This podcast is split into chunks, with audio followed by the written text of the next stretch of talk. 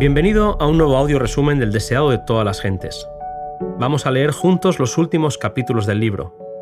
Hoy, en la tumba de José.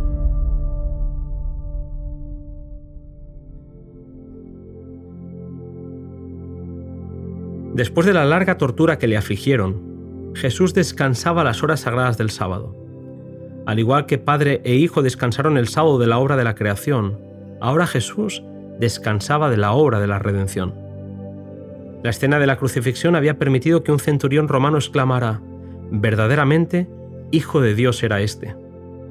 La paciencia de Cristo y el clamor de victoria en sus labios habían impresionado a este pagano que reconoció en aquel hombre al Hijo de Dios. Aquel día fueron tres hombres los que confesaron su fe en el Salvador, el que comandaba la Guardia Romana, el que llevó la cruz del Salvador y el que murió en la cruz a su lado. La multitud que se había acercado hasta el Calvario se dispersó al acercarse la noche. Muchos habían ido allí por curiosidad y habían participado de la excitación sobrenatural que se burlara del crucificado. Pero cuando las tinieblas lo llenaron todo, se sintieron acusados por su propia conciencia y volvieron a sus casas en silencio. Semanas más tarde, en la predicación de Pedro durante el Pentecostés, muchos de ellos se unirían al movimiento cristiano.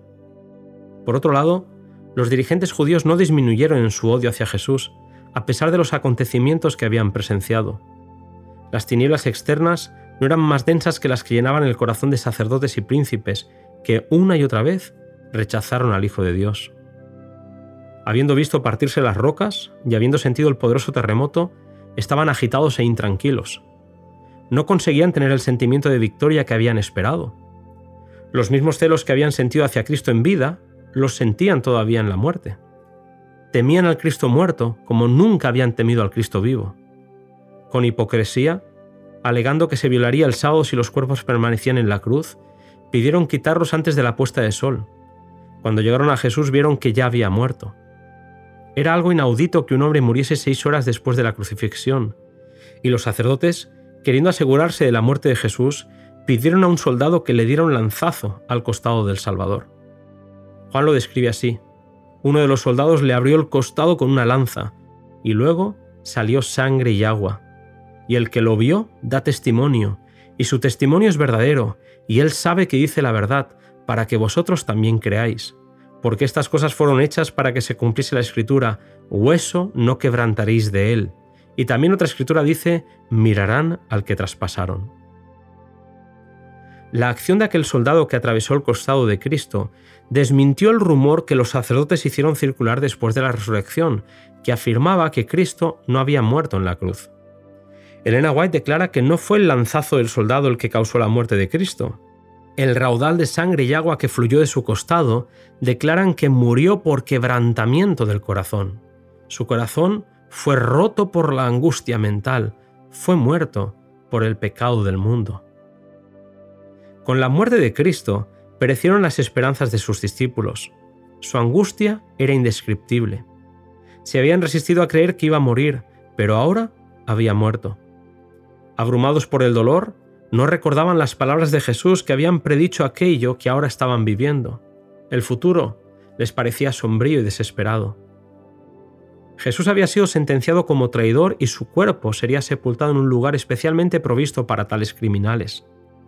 Los discípulos no podían abandonar el cuerpo de su Señor, pero no tenían influencia ante Pilato. Fueron José de Arimatea y Nicodemo los que vinieron en auxilio de los discípulos, eran hombres de recursos e influencia, eran miembros del Sanedrín y conocían a Pilato que concedió el cuerpo a José para que lo sepultara. Nicodemo vino con una costosa mezcla de mirra y aloes. Los discípulos se quedaron asombrados al ver a estos ricos príncipes tan interesados como ellos en la sepultura de su Señor.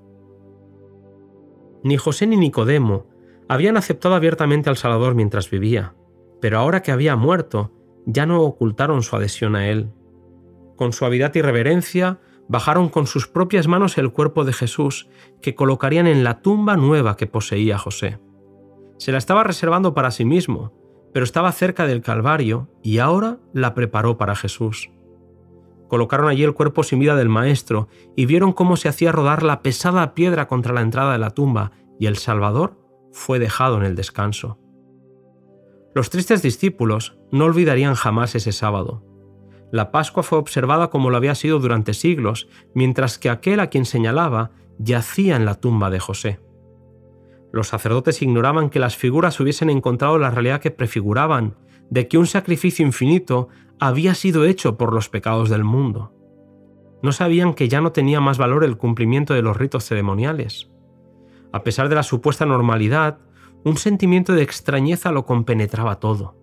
El lugar santísimo, siempre guardado celosamente de los ojos intrusos, había quedado abierto a ojos de toda la gente, ya que el pesado velo estaba rasgado de arriba a abajo.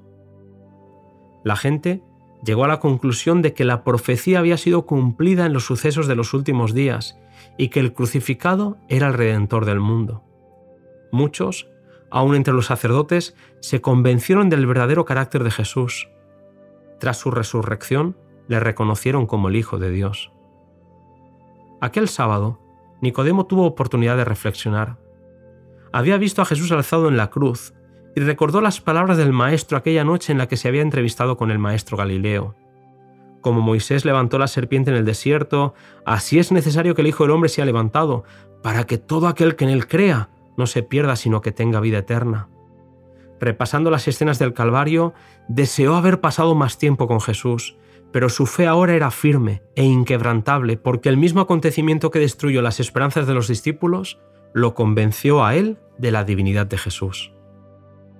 Jerusalén seguía atestada de enfermos y necesitados que preguntaban por Jesús, pero las manos amistosas de aquel que nunca negó el toque sanador al asqueroso leproso estaban cruzadas sobre su pecho. Los labios que habían contestado sus peticiones con palabras consoladoras estaban acallados. Jesús ya no podía ofrecer simpatía y alivio a los dolientes. Los sacerdotes no estaban dispuestos ni a intentarlo. Sin Cristo, la tierra era tinieblas y oscuridad, Muchos comprendieron esta realidad demasiado tarde. La atención de la gente fue dirigida a las profecías. Hombres de intelecto pidieron a los sacerdotes y príncipes que explicasen las profecías del Antiguo Testamento concernientes al Mesías, y estos, mientras procuraban fraguar alguna mentira en respuesta, parecieron enloquecer. No podían explicar las profecías que señalaban los sufrimientos y la muerte de Cristo, y muchos de los indagadores se convencieron de que las escrituras se habían cumplido. El pueblo censuraba a sus dirigentes. Habían procurado creer que Jesús era un impostor, pero era en vano. Algunos de ellos habían estado al lado de la tumba de Lázaro y habían visto al muerto resucitar. Temblaron temiendo que Cristo mismo resucitase de los muertos y volviese a aparecer delante de ellos. Le habían oído declarar que resucitaría el tercer día, y se habían burlado de él y ridiculizado sus palabras, pero ahora temblaban ante tal posibilidad como su padre el diablo, creían y temblaban. Poco pudieron descansar el sábado. Aunque no querían cruzar el umbral de un gentil por temor a la contaminación, celebraron un concilio acerca del cuerpo de Cristo. La muerte y el sepulcro debían retener a aquel a quien habían crucificado. Fueron hasta Pilato para pedirle que asegurara aquella tumba con una guardia para que los discípulos no pudieran robar el cuerpo del crucificado y difundir el rumor de que hubiera resucitado. Sogas fueron colocadas a través de la piedra que sellaba la tumba y sellaron el lugar con el sello romano. La piedra no podía ser movida sin romper el sello.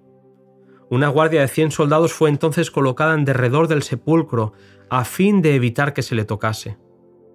Los sacerdotes hicieron todo lo que podían para conservar el cuerpo de Cristo donde había sido puesto. Fue sellado tan seguramente en su tumba como si hubiese de permanecer allí para siempre. Así realizaron los débiles hombres sus consejos y sus planes, pero poco comprendían estos homicidas la inutilidad de sus esfuerzos. Los mismos esfuerzos hechos para impedir la resurrección de Cristo resultaban los argumentos más convincentes para probarla. Cuanto mayor fuese el número de soldados colocados en derredor de la tumba, tanto más categórico sería el testimonio de que había resucitado. Las armas y los guardias romanos fueron impotentes para retener al Señor de la vida en la tumba. Se acercaba la hora de su liberación. Querido amigo, la gran noticia que hemos compartido hoy es que la tumba estará vacía. La muerte no tendrá poder porque fue derrotada. Nos volvemos a encontrar en el siguiente capítulo. El Señor ha resucitado.